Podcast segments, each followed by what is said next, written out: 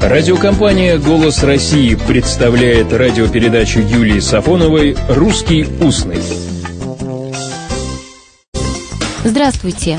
Пеняй на себя. В русском устном это почти то же самое, что если утонешь, то домой не приходи. Это предупреждение, предостережение, а иногда и угроза.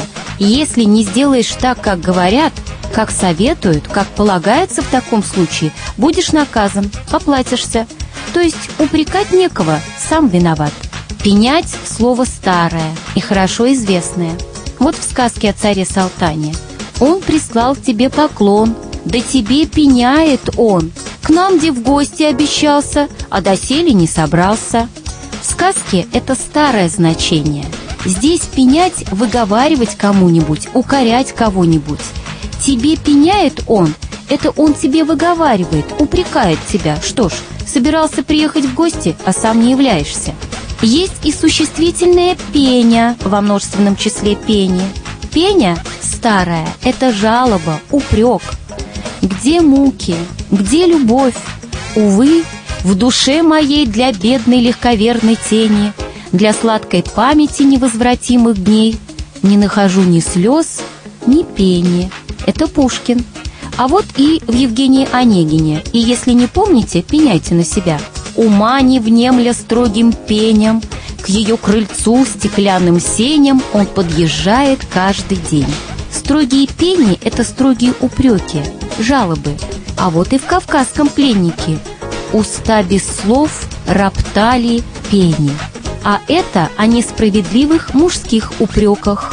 Лермонтов, княжна Мэри – пеняй на свою шинель или на эполеты. А зачем ее обвинять? Чем она виновата, что ты ей больше не нравишься? Ну, а это в русском устном.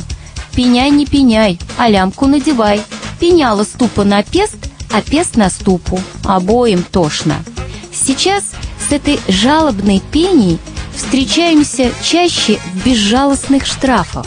Пеня или пени – это когда вам предлагают заплатить штраф. Прежде в квитанциях так и писали «пеня», то есть штраф. Пеня сегодня устаревает, и во всех извещениях чаще мы читаем «пени». Кстати, слово это, несмотря на то, что оно похоже на иностранное, склоняется «пени», «пеней», «пеням», «пенями», «о пенях», «размер пени» или «размер пений». И если вам начисленные пени, то пенять надо только на себя. И еще, если вы себе любимому не нравитесь, и если вы не в королевстве кривых зеркал и не в зазеркалье, то нечего на зеркало пенять, коли рожа крива. Всего доброго, добрых слов и добрых встреч.